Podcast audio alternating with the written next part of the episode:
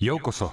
ここは次世代のクリエイティブを牽引するさまざまなアーティストたちがまるで一つのレジデンスの住人のように FM 福岡に集合しカルチャーを発信する革新的音声コンテンツゾーンミッドナイトマンションケゴムズ角ここはルームナンバー205号室天国のラジオ。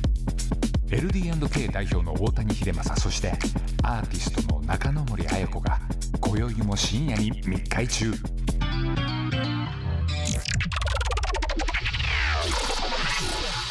福岡ザ・ヘブン天国のラジオ。DJ は中野森彩子と。LD&K 代表の大谷秀正です。さあまずはここで一曲聴いていただきたいと思います。ニャイで幻。お送りしたのはニャイで幻でした、ね。さて今週はですね大谷さん、うん。えー深夜の音楽特集です、はい。いい曲をいっぱいかけていこうという放送ですけれども、ん。LD&K がレーベル初期の楽曲を7月から初配信しておりましてえーイエスママ OK、えーロボショップマニアシンバルズ辻彩乃、えーフレックスライフカルカヤマコト深緑アメリカヤングなどなど貴重な音源。今聴いても全く色あせない音源がたくさん出ておりますが。基本的にはあれですね、レベル初期っていうと、はい1990年代ですね。え90年代ほら配信がなかったから、あー配信しなかったんですよ。時を超えてそう。で、思い出したように配信、あ、そういえば配信載ってねえやっていうことで、思い出したように配信を始めてるんですね、最近。はいはいはいはい毎週水曜日に、あの、少しずつ、大体アルバムミニアルバムかな、はい5タイトルずつぐらい、んうんうんあの配信してるんですね。もう続々今も配信中ということです水曜日にねまだまだこれからも出るんですけど。はい。今日はですねあの、そんな大谷さんの歴史を振り返りながら、うん。えー今までリリースしてきた曲たちを解説付きでお届けしていただきたいと思い90ます。年代ってほとんど、まあ、僕しかいなかったんで。それってあ全部の担当が僕なんですよこれ。トニーさんの時ですか？プロデューサートニーの。プロデューサートニー大谷っていう名前でやってたんですけど。はいまずはじゃあもう一曲早速いきましょうかね、はい。えーまあ、9月だっていうことでこれえーセプテンバー、えー、時あさこです。聞いてください。お送りしたのは時あさこでセプテンバーでした。はい。これ時あさこっていうのが、はい。まあ、今もよくやってますけども、はい。ご存知上げてますエベックスに移籍したのかな？はい。でやってますけどももともとシンバルズっていうバンドの、はい。えーボーカルだったんですね。でこのシンバルズっていうのは僕,、まあ、僕というかうちがデビューさせて、はいえー1997年にデビューしてるんですけども、うんうんうん。で5年かな？5年6年ぐらい活動して、うんえー一応解散してでソロになって時あさこっていう名義で、はい。えーこの「セプテンバー」が入ってる、まあ、時あさこジャズを歌うってことで、うん。ジャズアルバムを出したんですね。っていうのが、まあ、ポもともとポップスバンドというかロックバンドだったんで、はい。これからほら年取ってくるじゃない。うんほんでジャズとかやってほら飯食わせなきゃなんないから事務所的に。ああえその方向性を考えたのが大谷さんですそうそうそう。だからブルーブルーノートとかああいうとこでやれるようにして、はい。え要するに飯を食えるようにしなきゃなんないから。なるというほどことで当時ソロにした時に、まあ、先日亡くなっちゃいましたけどもお父さんの時のお父さんの時秀文さんっていうあのジャズサックスプレーヤーなんですねお父さんが。へえ。有名な。割とこう山下達郎とか、はい。あの辺でバリバリ活躍した有名なジャズサックスプレーヤーで、うん。お父さんが、でそのお父さんをプロデューサーに迎えて親子でジャジャズアルバム作るっていうところをからソロに、まあ、転向させたんですね。血を引いてるわけですね。もう時さんはねうんジャズのねちっちゃい頃から聴いてるわけたですね。だね学生の時ははい。もともとそのこれ早稲田のサークルで作ってるまあシンバルズってバンドだったんだけどもともとねギターだったの。え時あさこって。ええそうなんですか？で当時のリーダーになったあのベースの沖君が「はい。いや時ボーカルやれよ」って話になって、うんうん。無理やりボーカルややってたのが初めて歌わせたの。もへえともとギターやってたんだって。そうなんですね。もう私がなんとなく時さんのことを知った時はもうこうふんわりした雰囲気がある時さんだったんですけど、うんうん。結構昔激しかったんですねシンバル。嬉しかった。意ズ時代は外とシンバルズってうん意外とこう沖君の趣味があるんだけど割とこうマジ人というか、まあ、フーとか、うん。キンクスとか好きな人たちだったんで徳ちゃんのボーカルなんだけどおしゃれバンドなんだけども、うんうん。割とライブねライブとかみんなしてた。お客さんがダイライブとかしてた。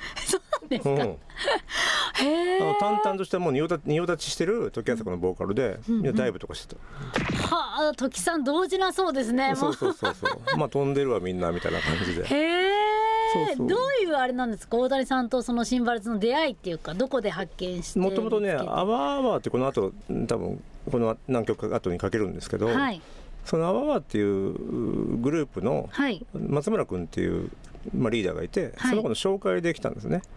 なんか幼幼馴染みたいで、あの小さい頃からはい。多分広島と山口県の両者だったんだけどお互いに県で一番頭いい同級生というか同学年だったらしくて、はい。頭いいので有名だったらしいの。お大木君とその松村君あっていうのは。そうなんですね。そうもう大木さん見るからにちょっと頭良さそうな感じはしますけどね。ねなんつうの？あの人はねその広島よりの山口県の、うん。もうでっかい病院の息子なんで、あそうなんです大きいね病院っていう病院があって。あそのまま。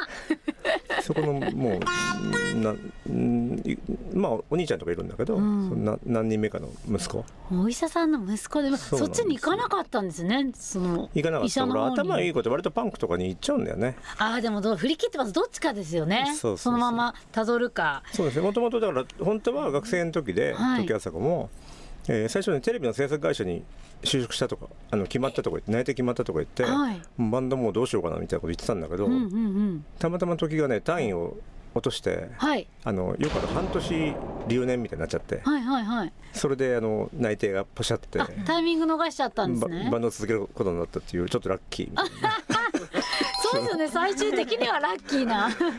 なもうラッキーなのか分かんないけどどっちが良かったか分かんないけどもなんかそういういきさつがありましたね。運命ですねそれ落ちてしまった運命。ちょっとそのうシンバルズの方の曲を聴きましょうか。いいですね。はい、それでは聞いてください。シンバルズで I'm a believer お送りしたのはシンバルズで I'm a believer でした。確かにねデモテープこれが一番最初の最初に聴いた曲だったの。あそうなんですね。全然もうあれですね。時さんのそのふわっとしたイメージとうん。またちょっと違うんですけど時さんらしさも残しつつサウンドが激しいという。ちょっとねなんか歌い方がスタッカート気味というか、はあ確かに。普通もっとほらあのソウル上がりとかさ歌,、うんうんうん。歌歌う人って歌い上げちゃったりするんだけど、うんそういうの一切なくて。淡々と可愛いです、ね、と歌うのが良かったんですよね。声も可愛いですね。声可愛いんですよね、うん、これでお客さんがだいぶしてるんですか？そうなんですよ。はあまた新しい割とぐちゃぐちゃになるのなんかこれで。なんかすごいですよ。なんか不思議な光景だった。ポップですね。ポップですよ激しいのでだいぶするイメージはありますけど。そう。へえまあ、とにか面白い、くねベースがすごいぐすごく動くんで、うんうんうん。非常にこうお聞くのベースってすぐ聞くと分かるんですけどあいろんないろんな人のあの今プロデュースしてますけども、あはい。結構ベースを聞くとすぐ分かる。えおきいさんっていう感じのベース。そうなんです。とにかく動く。とにかく動くし、はい。まあ、ちょっと走る突っ込む突っ込むんですよね いつもこうレコーディングでディレイかけてちょっと遅らせるんですけど。まあ早いっていうことですね走るって。よねちょっとね。そうですね。なるほど。性格もあれなんですかねちょっと元気というかサバサバしてせせっかちなのかもしれないですけども。まあすごくまあでも男らしい人ですよ。まあ広島ジャケ的え基な本的にこういうファファニーというかハッピーな感じのサウンドが多いんですか？いやキーさんいろいろ結構もう本当にジャズっぽいのもあるしそれこそ YMO っぽい曲もあるし、なんかいろんなまあ基本的にはでもフフーが大好きなんで、うんうんうん。ザフーですね。あザ・フルーを意識しているかもしれない。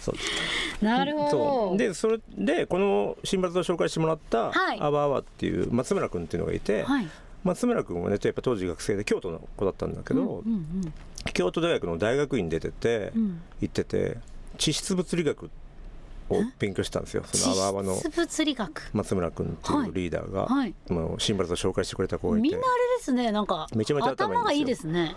でなのに地質物理学やってたのに、はい。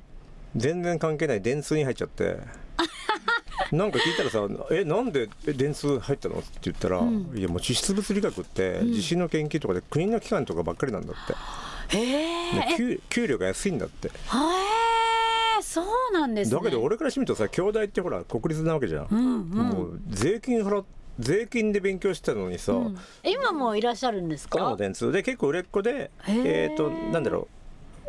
昔ノバっていうあのえ英会話教室があって、はい。ノバウサギとか、うんうんうんあの考える人ってあのちょのやつとか、ああい。うコマーシャル全部作ってる人絵コンテから全部。あへえ面白かったですよねめちゃめちゃ売れっ子のあの今コマーシャルのプランナーになってて。さすがですね。地質物理学からそのアイデアマンになるでとは。当時の90年代の LD&K はそのはい。松村君が電通に入った大通に入って売れっ子になったおかげで、うん。コマーシャルをすごいやることになるわけですよ。はあ例えばす筋江野っていうのも京都だけども、はい。まあ、京都、まあ、関西の LDK のはいその関西電通だったから、はいはいはい。夜コマーシャル案件をいっぱいくれて松村君が、それで LD&K が盛り上がるっていう割とこう一一時期の黄金期を。辻原さんとかあれですかね？お部屋探しますそんなとかあと藤子の豆ちゃんとか。あーあお豆ちゃんもそうなんですね。全部松村君案件でそれこそマクドナルドとか。えー、パラッパッパッパーとか。すごいですね。あれは時朝子やってるんですよ。みんなあそうなんですか？だからみんな LDK が電通の広告をやるっていうあのそういうずるい時代が時代が。しかもみんなもう知ってるような。うんそうだ。時朝子とか辻屋とか当時のその辺の連中がみんなコマーシャルの仕事をいっぱいするようになるわけですよ。へえそういう時代があったんですそうなんねですよ。でそれでちょっとまあその「あわあわ」っていうのも一曲聴こうと思うんですけども。はい。はい。それで聞いてください「アワーアワー」でリードギターサイドギター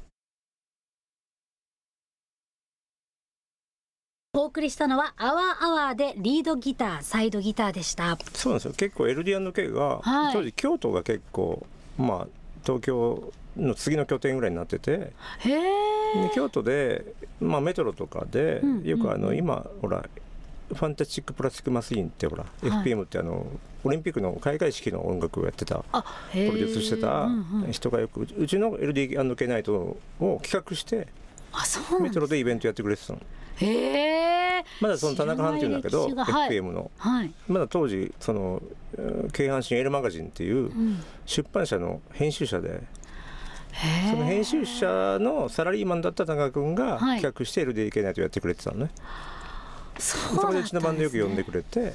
はあそう。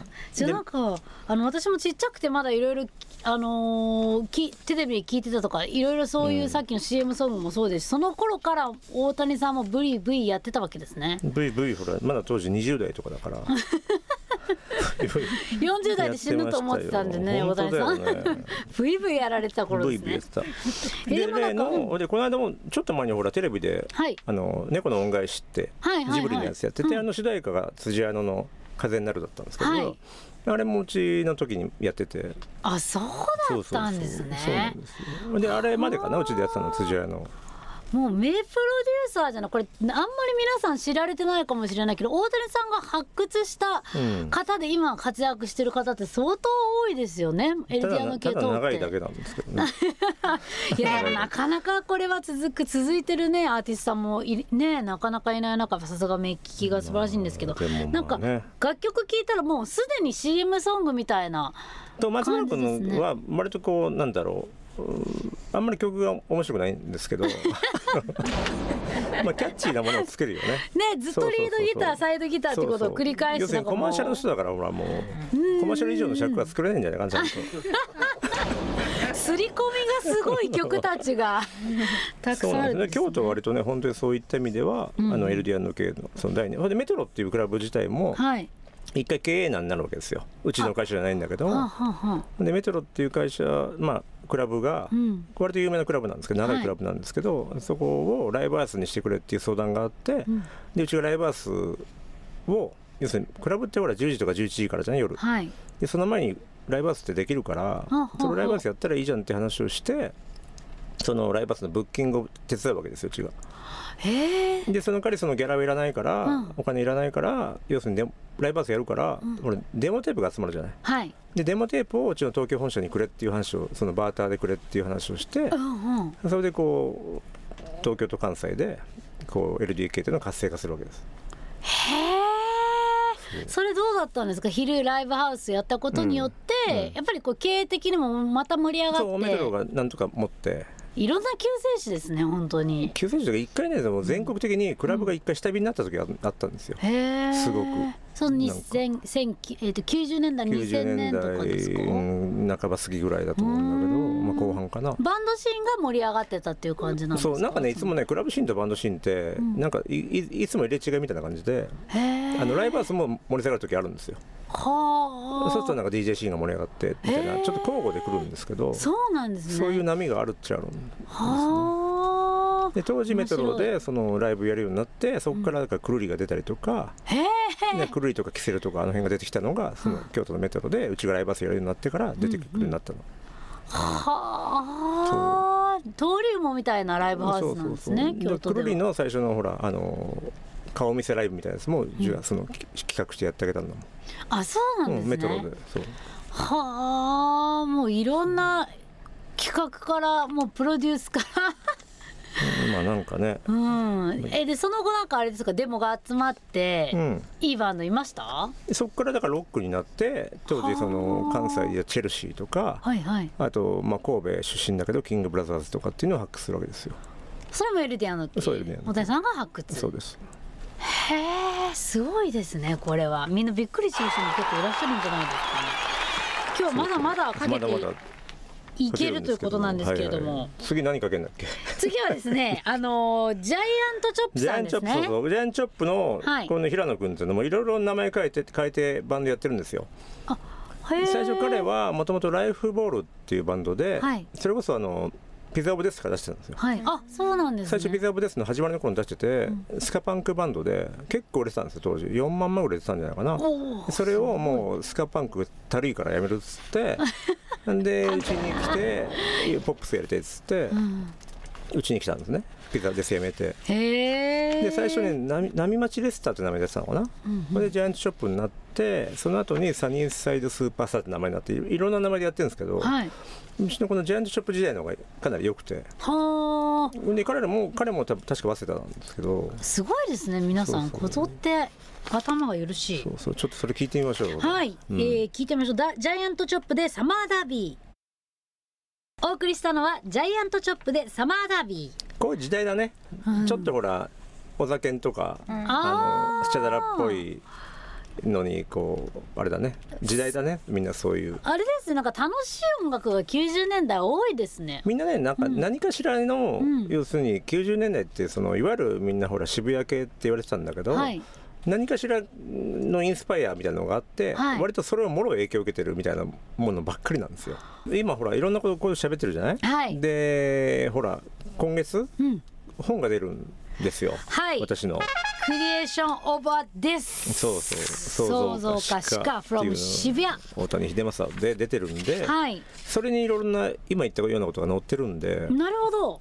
もっと細かく細かいわけでもないんだけど その、まあ、今の自伝みたいなものとか、はい。まあうんまあ後半はお店のことが多いんだけど、んうんうんまあ、前半音楽のことで、はい。後半はお店のこ内容が多いんだけど結構なボリュームで270ページ以上書いたんで。すごいですよねもうまあまあそれを読んでもらえればはい。いいかな、にまあ、9月22日発売なんですけど。22日発売。現在ねアマゾン、えータワーレコーズオンライン HMV& ブックスなので予約がもう始まっているということなのでぜひ皆さん予約してください。そう。意外とこの辺のまあそのいわゆるこうリリースしてるうん、そのタイトルというかアーテも網羅されてはいるので。あそうなんですね。そうです。じゃあ大谷さんの歴史から今後で、あのアドバイスまで。そうこれねコロナ禍も今ねある中でいろいろなアドバイスも含めて皆さんがね欲しいキーワードがたくさん落ちてると思うのでまあまあ毒入ってるんでまた入っちゃってるんですね。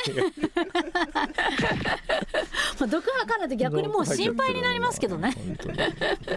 大田さん元気かなみたいな。まあそういうのないとねそうですね。そうまあね、テーマ一応ねあのトークテーマでなはないんですけどこの音楽のやっぱ流れっていうのも皆さんしあのち分からない方もたくさんいらっしゃると思うんですよ。どういうふうに CD が出来上がっていくのかとか、えーまあ、例えば、うん。あのー結構私の周りだとメジャーとインディーズっていうのがよく分かってないと、メジャーイコールテレビに出たらメジャーデビューって思ってる子たちもすごい多いんですけど。そうでもないよね。だからいわゆるメジャーのレコード会社に出ても、テレビに出ない人がいっぱいいるからね。そうですよね。これなんか分かりやすすく言うとメジャーとかインディーズとかあると思うんですけど、もうなんつうのどういう国内で言ってるメジャーインディーズズと世界的なメジャーインディーズってまた全然違うんですけど、基本的にはその流通の問題なんですよね、流通がいわゆるメジャーのレコード会社なんて言うんだろう。なこれすごい難しいんだけど海外で言ったらもう要するに3大メジャーとか今昔5大メジャーだったのかな？どんどんいろいろ合併しちゃってるからあれだけども、うんうん。いわゆるいわゆるソニーとか、はい。まあ、ユニバーサルとか、はい。ワーナーみたいなものが世界的に、ほら世界で同じほら屋号というかはいはい会社でやってるのがあだから言っちゃうと世界的に見たらビクターとかはインディーズなんですよ。要するに日本しかないから。なるほど。ドメスティックだから。あ。ー日本ではメジャー、まあ、ビ例えば皆さん知られているメジャーと言ってるけれども世界的に見ると、うん。やっぱちょっとメジャーって言えるのかか日本でっていうしかないからドメスティックレギュラーなるほですねど。だからそのいわゆる世界的なメジャーっていうともう全然何社しかないわけでああ言っちゃうと avex でさえ怪しい。ねえ。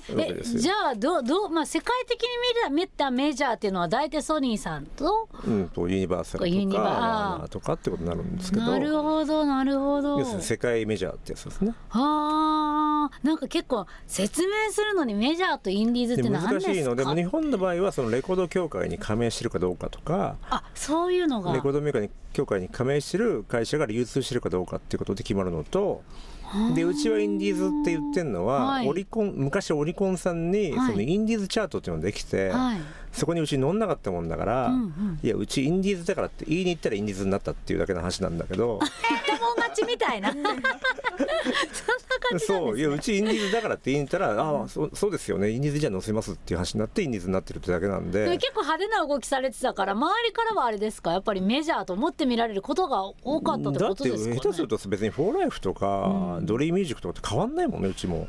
希望希望的には。そうですよね 変わんないよ。要するにチャートとか見てても思うけど。レベル自体がもう怪しいもんね もう CD を買わなくなってからちょっと怪しいよね。本当ですね。数百枚とかでも完全トップ10入ってますね。そうだから真ん。中もぜ全然誰が食えんのあれ？ねえゼロ2つ違いますもんね担当してるディレクターとか誰が食えてんのか分かんないんだけど、うん。いやこの間さ、はい。ほら渋谷にいるじゃない？俺、はい。俺この間なんだっけタワレコでさ、うんうん。タワレコの袋を持った女子高生が久久しぶりにいたわけ。熱いタワレコのそれはさあのほらビニール袋持ってるから、はい黄色のね黄色いやつ持ってるかタワレコって書いてる。らはい。で CD 買ってるわけ。うわー。でこの間公園でさ、はい。横のベンチみたいなの座ってたからさ、はい。ちょっとこう聞き耳立ってたわけ、うんうんうん。そうしたらさ初めて CD 買ったって言ってるわけ。CD 初めて買った買ったよって言ってて、なんか特典が欲しかったらしいのね。はあ、はあはあはあはあ、で QR コードで読み取ってるわけなんか、はい。同封されてる。うんでそれでキャーキャー言ってるわけ、うん。QR コード読み取って、うんうん。でもさとか言ってこのこれ CD ってさどうやって聞くの？っていう話を してるわけですよ女子高生が。でも一周待ってすごかった。その後の発言がちょっと俺ちょっとびっくりしたんだけど、はい。でもさ CD ってさ w i f i なくても聞けるんだって。いやでも 逆に？でもそうですよ一周回っねてさあの聞き方が分かんないとか、そのいわゆるハードに入れて聞く聞き方が分かんないとかじゃなくて w i f i なくても聞けるらしいよ。って新しいみたいなさ。むしろ。そっか。そう。そういう感覚なんですもんね。そう。でも今 w i f i があって携帯があって当たり前に聞ける世の中だからこそこのアナログはどうすればいいんだっていうのはそう。素直な意見ですよもうアナログっねていうかさもう CD でしょだって。CD もアナログみたいになっちゃってますそうそう。うね。もねでほら最近アナログが売れてるとかさ んうんうん。なんなら下手するとカセットが売れてるとか言ってるんだあけど、はいはい。ちょっと前も CD ウォークマンがバカ売れしてましたそうそう、もんねまあ、とはいえ、さ俺うちもレーベルやって事務所やってるから分かるけど、はい。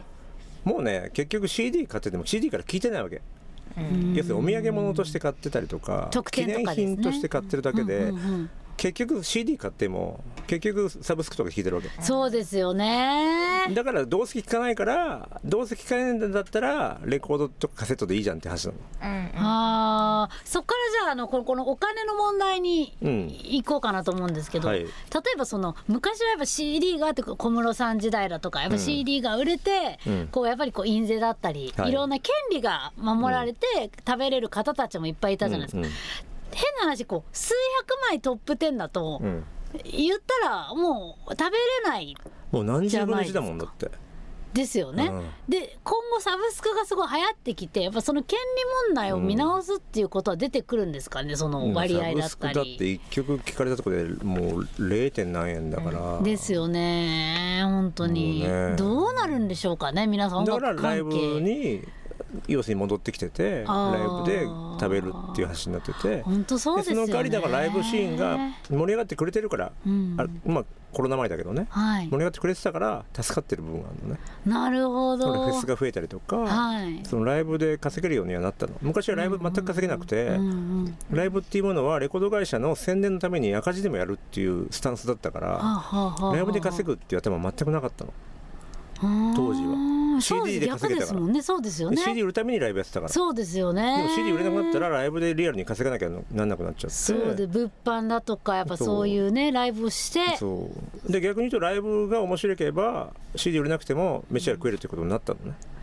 はあじゃあやっぱりまあ実力派じゃないですけどやっぱうん。ある程度こうあのライブが素敵だなと魂が触れるライブをできる人が今後のアーティストとしてはあの有力だということになるんですかね。そう。だから最近ちょっとそういう面白いバンドがいっぱい出てるわけよ、通信中とかさ、うん。まあ今日キューサとかさ、うん。まあ、ライブが MC が面白いとかさはあ。そういうなんかほ人たちが割とこう、維持できる世の中になっちゃったから昔は維持できなかったの。CD 売れないからあの。じゃあもう関係性が変わってくるかもしれない。いい音を作ったところでまあもちろんそれは大事ですけそうどもだ音楽を取り巻く経済が変わってきてるっていうか本当ですね。どうやって飯を食うかってことが変わってきてる。本当ですね。で、うん。まだ日本はカラオケがあって、まあちょっと売れてくれた皆さん歌えるようになれてくれればまだ助かると思うんですけど、うん。海外カラオケがないじゃないですか、はいはい。だからそこそこ売れたところでカラオケの収入がないっていうの海外も含めて相当売れないと結構厳しいんですかもっとね。昔からでもライブで稼ぐってことをやってたから。ああもう先に目をつけてたわけですね興行に。誰だっけなプリンスだっけな昔。俺ニューズウィークでさ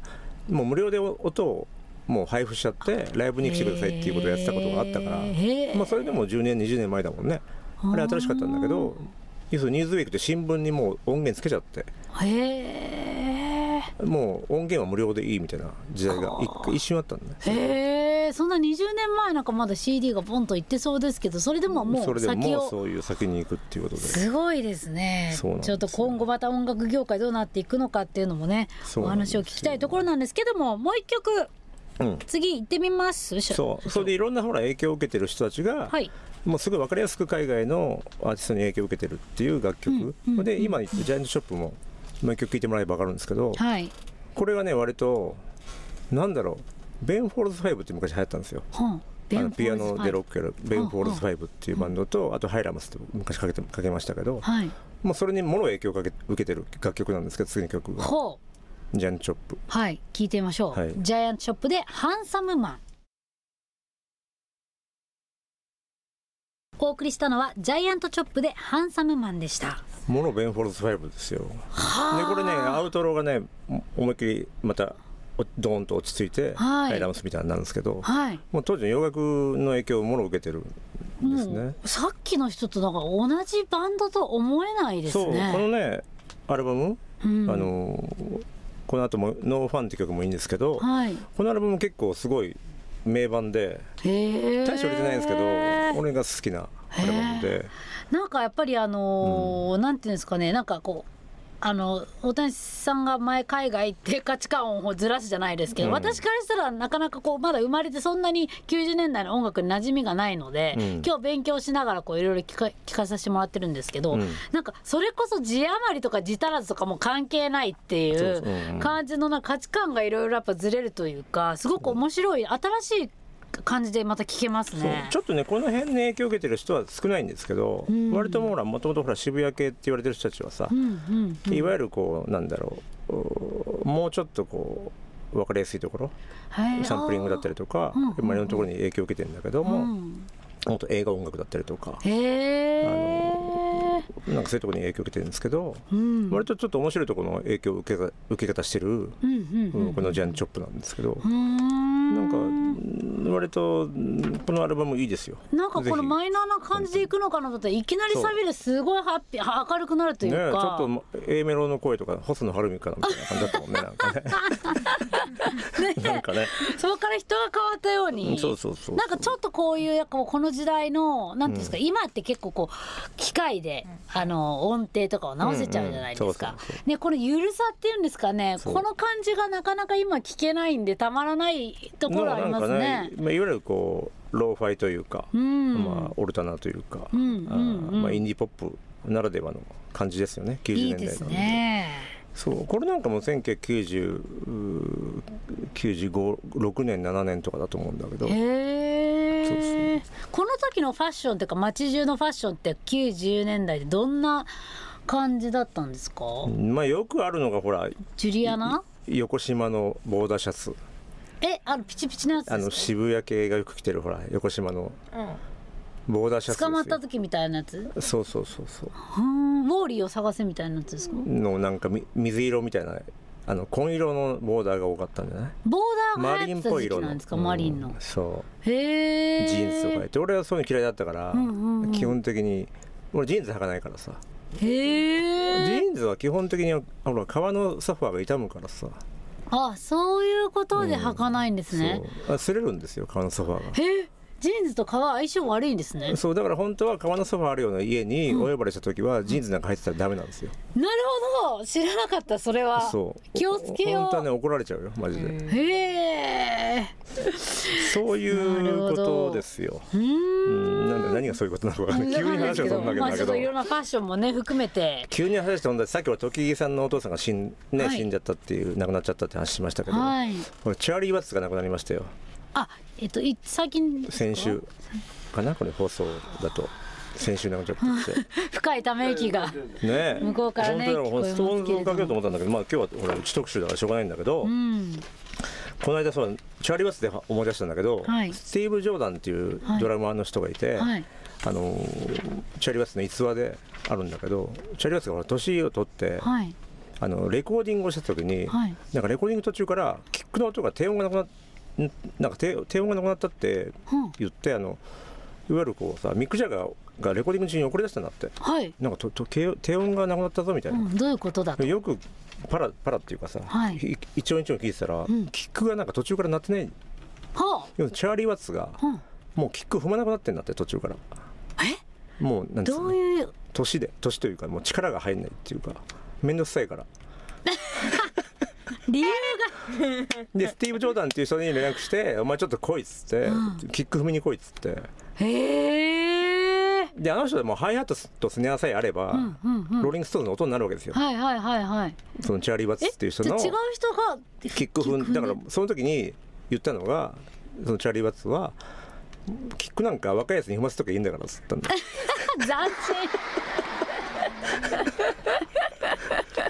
すごいよね。新すごい。もう大御所っつうかさすごいよ。キックなんか若い者に踏ませときゃいいだろう。こだわりを飛び越えてもう。それもうレコーディングだからね発想がすごいですね。すごいよ。さすがですと思った。はあ、まあ、とりあえず俺俺は上があればそう自分っていうドラムをね発揮できると、うんそうそう。はあ、うんなかなかないですね。そうなんですよ。で次次いきますよほら。次行きましょうか、はい。えーとそれでは次聞いてください。深緑でさよなら君よお送りしたのは深緑でさよなら君よこれがねまたね大竹一というかはい。あのービーチボーイズかライクなわいい曲曲ででうちのねアーティスト割とあの、はい。今日かけないんですけどロボショップマニアっていうのとかもそうですけど、割ともうキックもそうですけど、うん。割とこうビーチボーイズ、はい。というかペットサウンズっていうアルバムがあるんですけど、はい。そこから影響を受けてる人って多いのねこの世代っていうか。へえ、うんめちゃくちゃ可愛い。一見アイドルが歌うようなうん。可愛い曲じゃないですか、そうそう。意外とでも結構男が当時すごいこだわってて、ん。このこのアルバムなんどこに入ってたかな「ピーナッツ・オン・ザ・ラン」っていうアルバムだと思うんですけど、うん。その深緑の。うんうん。すごい曲で全然バラバラなんですよ。あそうな音んね。楽のそのなんつうの？ジャンルというか。はい。ですごくあのドラムの音とかがすごく、曲によってはすごくそのビートルライクというか、うん。まあ、カーペンターズみたいな、いいわゆる稲体こう、はい。分アンビエントというかこう空間をいいっぱい取るんだけども、分離してるみたいな、なんつうんだろう。強く叩かない、はい。あのううまいドラムなんですけど、うん。このドラムの音がねすごく良くてもう辻彩乃が、はい。あの深緑さんのドラムの音が欲しいですって言ってレコーディングに参加させたぐらい、へえそうそうそう。だからレベル内で結構そのリズム体を取り合ったりとか。そうね。そういろんなことやってて。割とそうまだこうバンドが割とこうアットホームというか、はい。レーベルが、はいはいはい、まあ、バンド同士で交流があって、うん。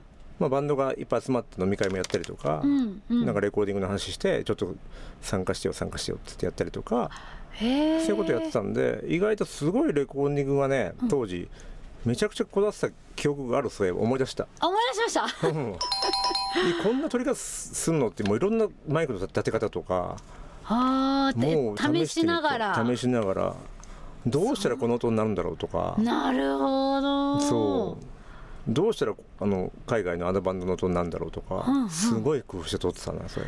めちゃくちゃ楽しいですね。まあね。なんかねみんなでこう。わちゃわちゃ仲間同士でいろいろ研究し合って、うん。本当に音楽熱が熱いというかみんな本当に音楽に対しての愛情が皆さんなんかねすごいですよね。そんな時代でしたよ。なんか用意されて叩いて終わりじゃなくてやっぱりそこから研究が始まるっていうレコーディンこうじグでゃないああじゃないっつって「いやすねあのこのアンビエントこの混ざり具合が違う」とかなんかすごいマイク立てていろんななんか不思議な、はい。とこに、はい。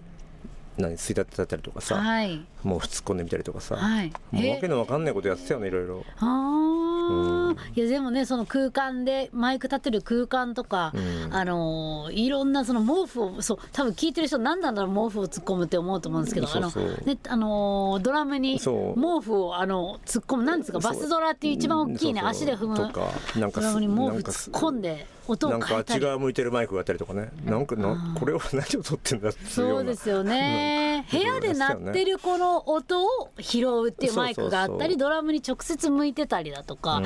そういうちょっとしたことで音がねやっぱ変わっていくっていうの、なんかすごいいろいろでこのね「ピーナッツ・オン・ザ・ラン」っていうはい。アルバムにまた違う曲で全然違う系の同じグループなのかっつうぐらい違う曲があるんですけど、はい。それを試しにちょっと一回聞いてみてもらっていいですか、はい。深緑さんで「レモンをお金に変える方法」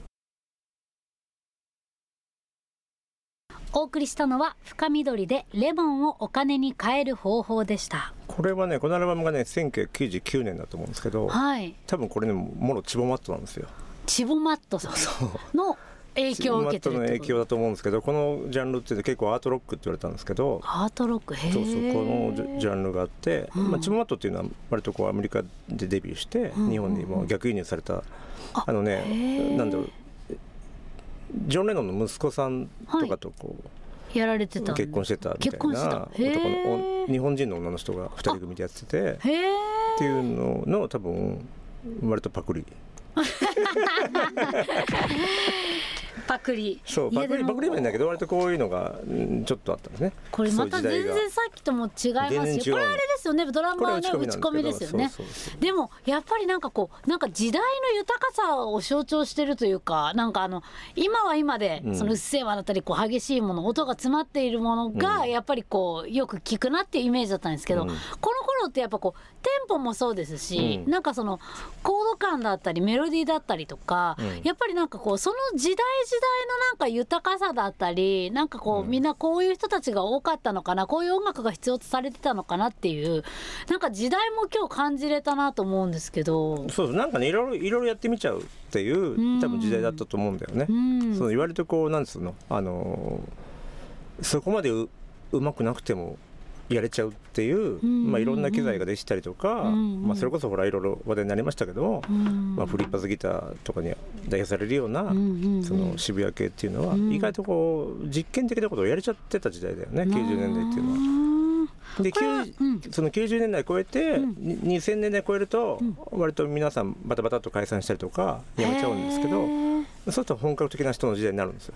はあ。2000年超えると本格的な人の時代になって、それこそ例えばエゴラッピンとか、うん。あのオルケス・デラルスとか、うんうんうんうん。オノリサとか、うんうん。ああいうもう本物の人？はい。もう海外でやれちゃじもうなんつうの？いわゆるブラジルとかさはい、例えばニューヨークとかでうん、活動できちゃうような人たちが出てきちゃったから、割とこのなんて下手馬みたいな人たちが、はい、まあ、淘汰されたのがうん、渋谷系の終わりですね。ああへえそうなんですよすごいいい締めですね、いい締めなのかわかんないけど全然今日もまたエロストークなくないからさ。いや今日はすごくいろいろあの私としては新しいお勉強させてもらった回でしたけれども。はい。わかるわかる。とか懐かしいとか思ってる方たちもねラジオ聞いてる人たちでいると思うんですけれども。まあ、いろんな時代をねこうあの90年代大谷さんのトニー大谷の時代だったんだなっていうのがすごくわかります。こういう時代を作ってこういう音楽をたくさん世に出していただいて。すごいレコにしたもんね。へえ。もう毎月30曲ぐらいレコにしたもん。毎月。えそれもう一日一曲じゃないですか？だからもう1日3箇所スタジオを押さえて。同じ日に3箇所スタジオを押さえてはなんかもう行ったり来たりするみたいな。ここのここはほらミックスはほらずっといなくていいからさ。エンジニアいるからいろんなうまく組み合わせて。えじゃああれですか？大谷さんがうん。しばらくこうちょっとまあディレクターとかプロデューサーとしてはうん。ちょっとまあ潜伏しつついろんな方に任せてたわけじゃないですか、そう。今ね。でまた東京サイコパスで久々のプロデューサーみたいな感じですか？いやいやでも音は任せちゃってるからもう今回は。あそうかそうかそうか、もう現場やだもん なんですかその嫌な思い出があるんですいやじゃね嫌じゃないんだけど俺もうリプレイ聞くのがさ眠くなっちゃってダメなんだよね。おじいちゃんみたいなこと言わないでください。同じ箇所を何回も聞くのがもうなんかやもうやってらんなくなっちゃって。悔しいもうチャリワッツみたいにねほら。もうや分かるのやっやっといてといてよって。まああとは OK 出すかっていうね社長がねあとは。そんな感じですよなるほど。今日はねいろいろと、えートニー大谷さんの時代の音源でねあのーこれはでもラジオで聞かないともうましたけど。スポティファイと聞けないからね音楽ばっかりだからそうですね。本当に。いやー本当に、うん。あのーまあ先ほど話されてましたけどねあのもう一度あのクリエーション・オブ・デス創造家しかそう、えー、フロム渋谷のホームの方も現在、えー予約が始まっておりますのでそうなんですよ。ぜひ皆さん、あのー予約してくださいませ。いいですねはい。いやいやちょっとセクシー当たんなかったかな今日は。ちょっと来週でねまた思う存分セクシーしていただいてもう半裸でラジオをやっていただくというか。いやは全裸でもいいんだけどね それ困りますねなんかね。目のやりどころが。はい。ということで、はい。えっ、と番組への感想私たちへの質問などは「ハッシュタグ天国のラジオ」でつぶやいてください、トークの部分は Spotify や Apple Podcast で過去の放送も聞けますので、えーぜひ天国のラジオポッドキャストで検索してみてください。FM 福岡ザ・ヘブン天国のラジオ DJ は中野森彩子と。LD&K 代表の大谷秀正でした。